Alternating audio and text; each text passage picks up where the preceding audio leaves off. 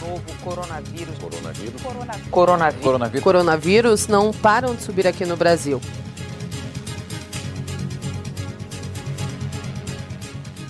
Olá, gente. A gente está dando início aqui hoje a uma iniciativa, né? Uma proposição diante desse contexto que nós estamos vivendo, que é o contexto de uma pandemia mundial, em que milhões de pessoas de todo mundo nesse momento se encontram em isolamento, né? Quer dizer, algo de fato sem proporções na história da humanidade, é, que é a proposição de um novo podcast, né? Com o tema do coronavírus, a discussão da ecologia e a crise civilizatória. A gente já vinha acompanhando o aprofundamento da crise ecológica, né, resultante aí do acionamento dos limites absolutos do planeta. Quer dizer, a natureza já vinha né, dando sinais muito concretos de que as coisas não iam bem. E agora a gente percebe também que a crise sanitária, que foi precipitada pelo Covid-19, ela é sistêmica, né, resultante aí de uma pressão maior sobre a natureza, a partir do, do tipo né, de relação social que o ser humano vem estabelecendo é, e vem construindo com o restante da natureza, né? Então, a globalização, a aceleração é, é, é, dos processos produtivos né, e sua intensificação, o adensamento né, das relações capitalistas, eles vão produzindo uma maior pressão sobre a biosfera da Terra. Né? Então, o nosso tema de hoje, né, a, gente, a gente vai refletir um pouco sobre isso. Para hoje, a gente convidou o professor Zé Corrêa, é, ele é professor universitário, né, além do, de estudioso nesse tema é, da pandemia, enfim, é também um ativista ecossocialista e vai falar um pouco para a gente sobre a relação é, entre a crise envolvendo o Covid-19, né, o coronavírus, e a barbárie moderna. Então, para começar, eu queria perguntar para o professor Zé Corrêa se existe de fato uma relação entre o problema do coronavírus com os problemas é, estruturais da sociedade onde nós é, vivemos, né? é, esse modelo de produção, né, é, é, os seus desdobramentos aí em termos de consequência. Então, queria passar aqui a palavra para o professor. Boa noite, Cecília.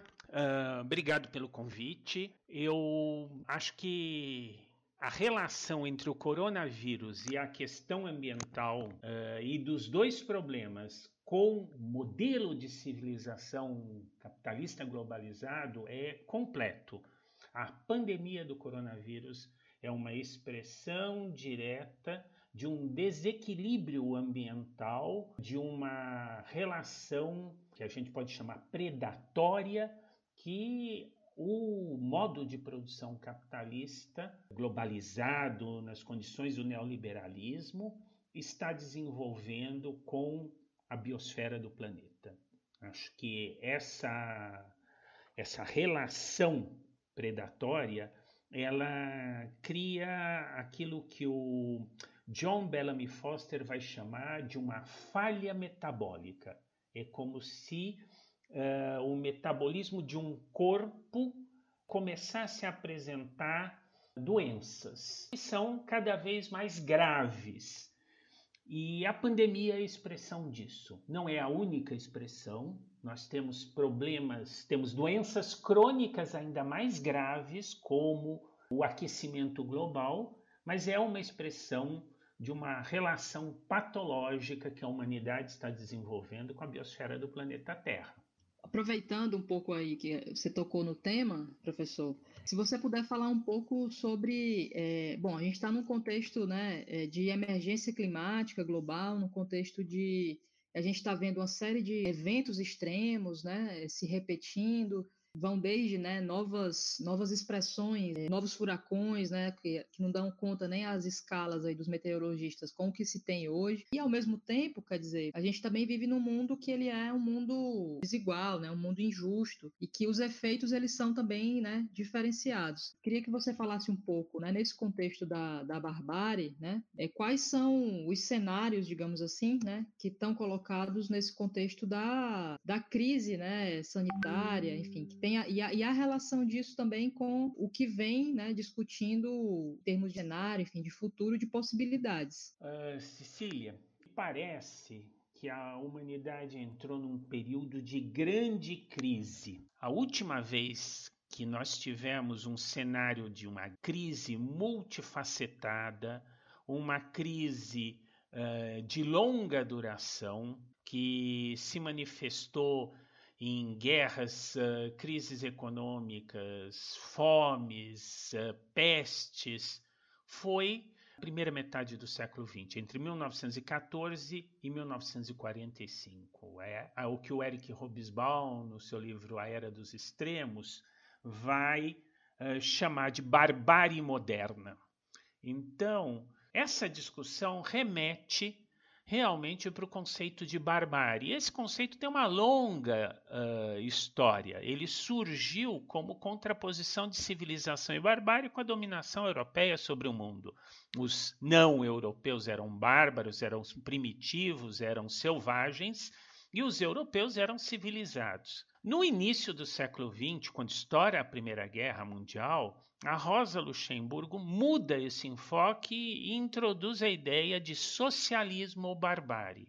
E é importante a gente perceber que a barbárie que, que a gente vive é uma barbárie criada pela sociedade moderna, uma barbárie moderna, que tem a ver não com falta de civilização, mas com o tipo de civilização que nós uh, desenvolvemos, uma civilização que uh, instrumentaliza o ser humano, que o torna meio e não fim, uma civilização que desenvolve toda a tecnologia mais avançada e moderna para transformá-la em meios de destruição. Então, a escola de Frankfurt, no período dos anos 20, 30, vai começar a vincular todo aquele contexto de destruição. Na Primeira Guerra Mundial morrem 15 milhões de pessoas, nós temos a crise de 29, a ascensão do nazismo fascismo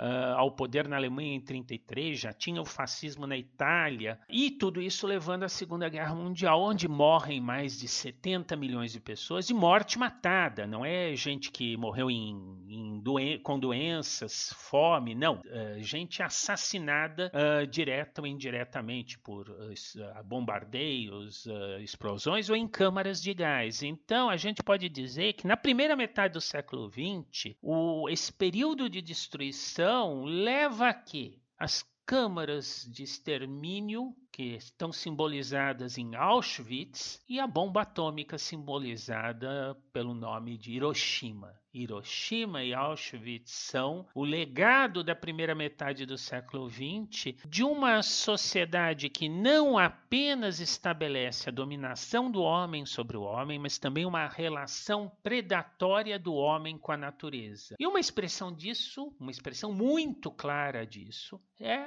o uso da energia nuclear, a bomba atômica que vai levar com que a, que a humanidade, desde 1948, quando começa a Guerra Fria, viva a ameaça de uma guerra nuclear e a corrida armamentista nuclear com o desenvolvimento de armas nucleares cada vez mais poderosas, que deixam um impacto sobre o planeta Terra. Então, se a gente for imaginar os geólogos do futuro, daqui a mil, cinco mil, dez mil, cem mil anos no futuro, se existir uh, humanidade, vamos supor, alienígenas que cheguem na Terra, o que, que eles vão encontrar como marcas se a humanidade desaparece? Antes de tudo, radiação. Então, a ameaça do suicídio da espécie humana por uma guerra nuclear foi um elemento, uma manifestação muito evidente dessa relação cada vez mais predatória que a humanidade teve com seu desenvolvimento tecnológico. A tecnologia que deveria ser o meio para permitir que a humanidade vivesse melhor, vidas mais confortáveis, permitisse que as pessoas desenvolvessem suas potencialidades, sua criatividade, o, a tecnologia vai ser usada como mecanismo de dominação dominação de outros seres humanos e dominação predatória da natureza. Nos anos uh, 70, início dos anos 80, quando a gente tem um acirramento da Guerra Fria, o Edward Palmer Thompson, um historiador inglês muito importante que escreveu A Formação da Classe Operária Inglesa, ele vai lançar um conceito para descrever isso, para descrever essa barbárie moderna, a ideia de exterminismo, de que a humanidade está desenvolvendo uma política suicida, que pode, mesmo que esse não seja o objetivo dos governantes, levar a humanidade à sua autodestruição. Bom, final da União Soviética, em 1991, retirou a ameaça imediata do holocausto nuclear, apesar das armas nucleares permanecerem aí e poderem ser usadas, e cada vez mais países desenvolverem esse tipo de, de tecnologia destrutiva, mas a questão ambiental escalou e se torna parte dessa orientação exterminista da humanidade, bárbara, que se manifesta em dois grandes problemas. De um lado, o, a queima de combustíveis fósseis, o capitalismo uh, globalizado sob as condições do neoliberalismo é um capitalismo fossilista. Sem a queima de combustíveis fósseis, nós não teríamos toda essa estrutura econômica funcionando. E de outro lado, a grande agricultura industrial, que vai canibaliza canibalizando, vai destruindo cada vez mais biomas, cada vez mais ecossistemas são transformados em áreas de agricultura, principalmente pela demanda cada vez maior de consumo de proteína animal. Então, no início do século XXI, nós já vemos a manifestação dessa relação extremamente desequilibrada, dessa falha metabólica na produção de alimentos que a humanidade desenvolve com o surgimento de uma quantidade cada vez maior de epidemias com vírus que têm a ver com os seres humanos se expandindo a agricultura ou a pecuária ou simplesmente caçando animais silvestres, animais uh, não domesticados. A gente vê isso na África com o ebola, nós vemos isso em 2002 uh, com a SARS na China, depois com o H1N1 que ressurge, o, o vírus da gripe espanhola que ressurge no México e nos Estados Unidos.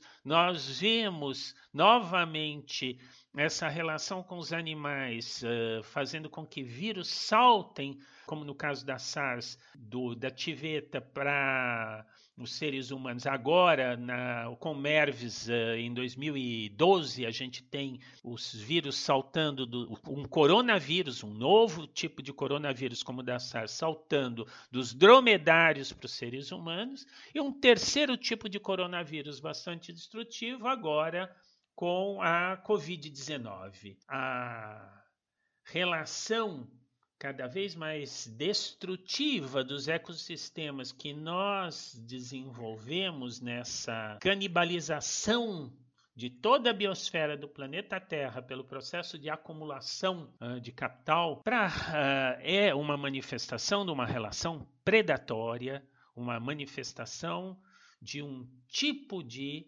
barbárie específica da modernidade, exacerbada até seu ponto de ruptura. Não sei se uh, respondi tua questão, Cecília.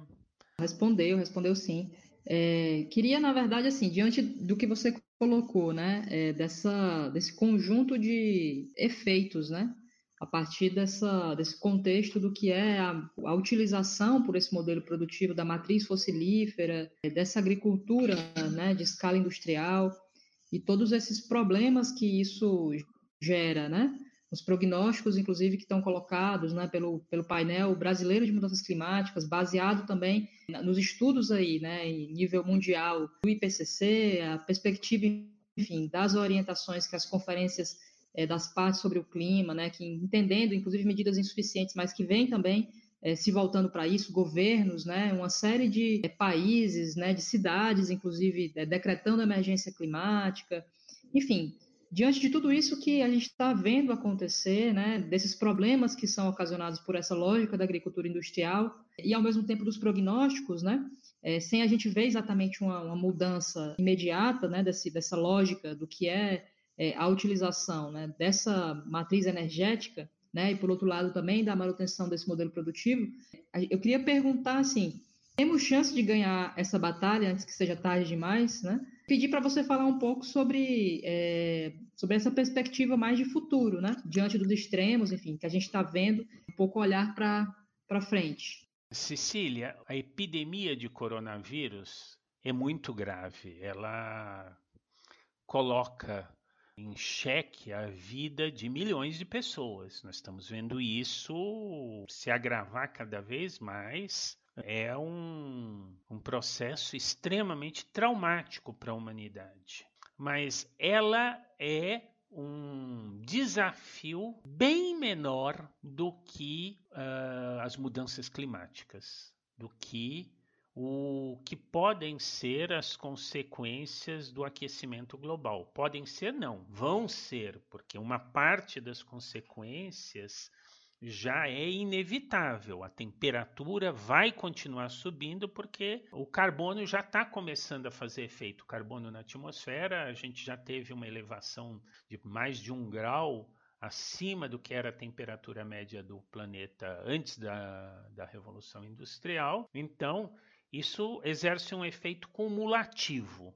Mas, uh, se nada for feito, a temperatura da Terra pode subir 3, 4 graus, e isso significa tornar as regiões onde vivem bilhões de pessoas inabitáveis. Então, nesse sentido, o desafio das mudanças climáticas é ainda mais grave do que o desafio da pandemia do coronavírus. Mas a pandemia do coronavírus, ela de alguma maneira serve como alerta para o que é justamente essa relação predatória que a sociedade capitalista moderna desenvolve com a natureza.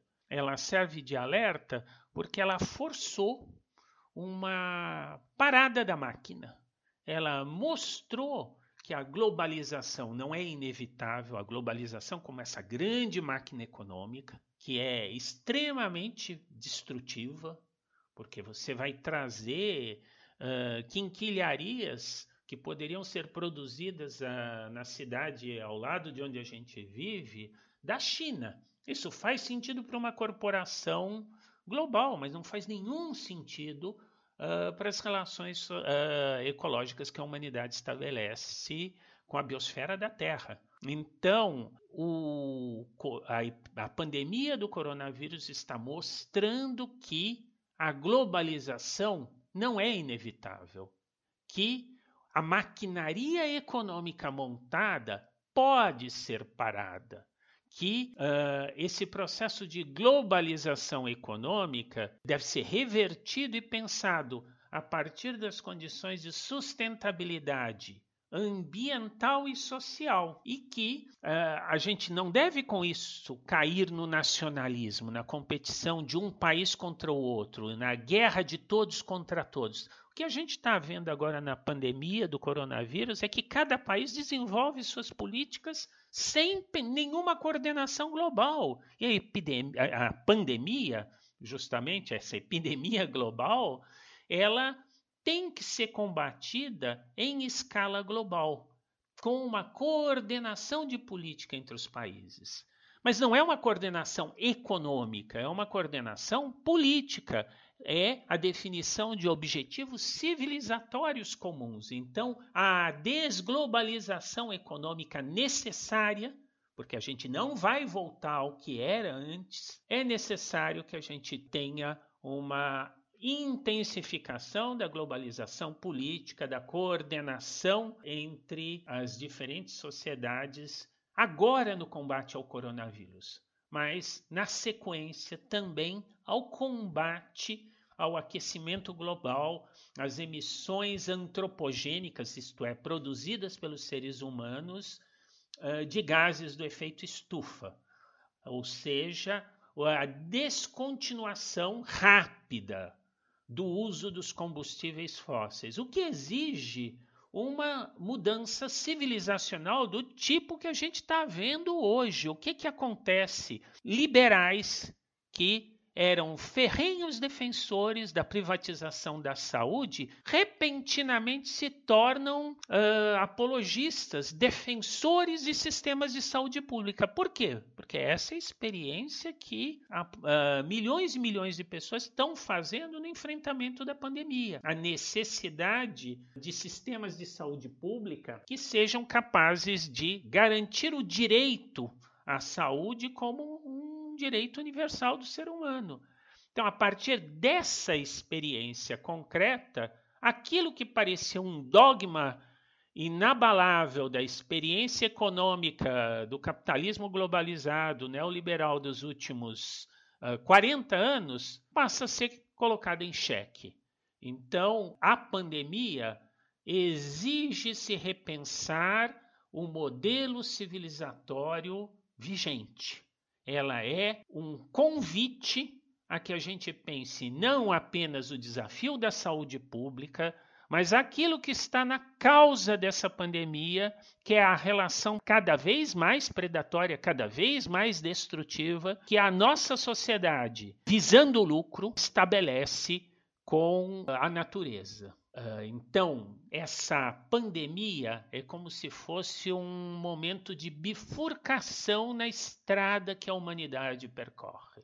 Ela pode escolher uma rota à nossa frente, nós estamos numa encruzilhada, numa bifurcação. Ela, a humanidade pode escolher uma rota que leva a um abismo. Mas pode também escolher percorrer uma estrada muito mais amena, em que nós gradativamente nos desfaçamos de todas essas, uh, essas uh, esses enormes problemas que nós criamos para nós mesmos, nós, como seres humanos, criamos com o desenvolvimento da produção capitalista globalizada em um padrão completamente descontrolado e insustentável, não só do ponto de vista ambiental, mas também do ponto de vista social, porque gerador de uma concentração de renda, uma desigualdade cada vez maior.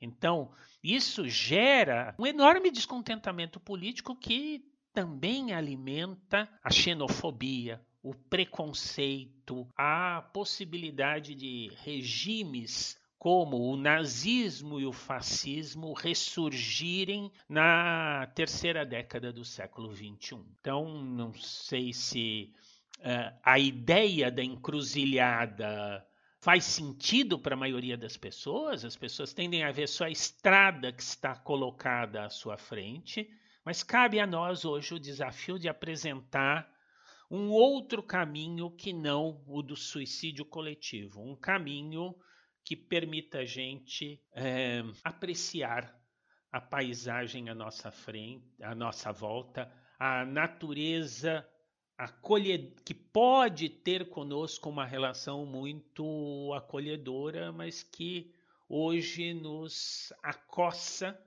com golpes cada vez mais violentos.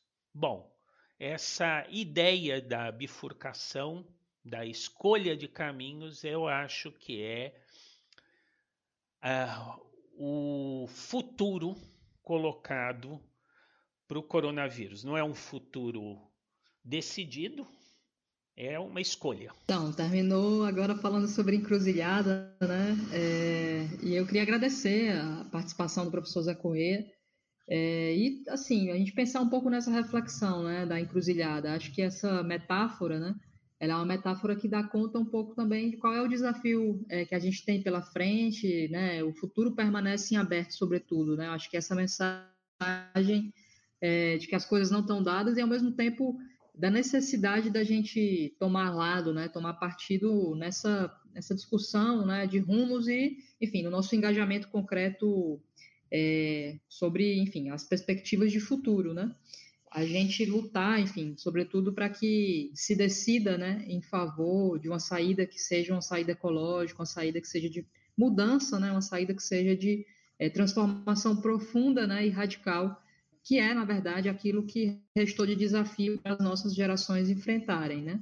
Então, finalizando esse podcast de hoje, deixar um convite também para que quem acompanhou a gente, quem tem interesse no tema, quem, né, diante também de todas as notícias, está interessado em aprofundar as suas leituras né, em relação a esse conjunto de questões que são né, da nossa atualidade histórica, diante de tudo que a gente está vivendo, é, fica aí o convite, a gente falou um pouco sobre isso hoje, mas fica o convite para que no próximo, né, nosso próximo encontro, vamos estar discutindo a questão do aquecimento global, da perca da biodiversidade, né, e do negacionismo também, né, que a gente sabe que existe nesse contexto aí da anticiência, enfim, isso também emerge. Então vamos aprofundar um pouco essa discussão né, no nosso próximo encontro, e queria deixar esse convite a, a todos vocês, que vocês possam também, quem gostou né, do, do podcast de hoje, divulgar é, isso que tem sido uma ferramenta importante para a gente poder chegar em mais gente, né, difundir nossas ideias, é, enfim, colocar mais gente aí na roda dessa discussão que é fundamental, enfim, né, para a gente atualizar o nosso programa como esquerda né, e seguir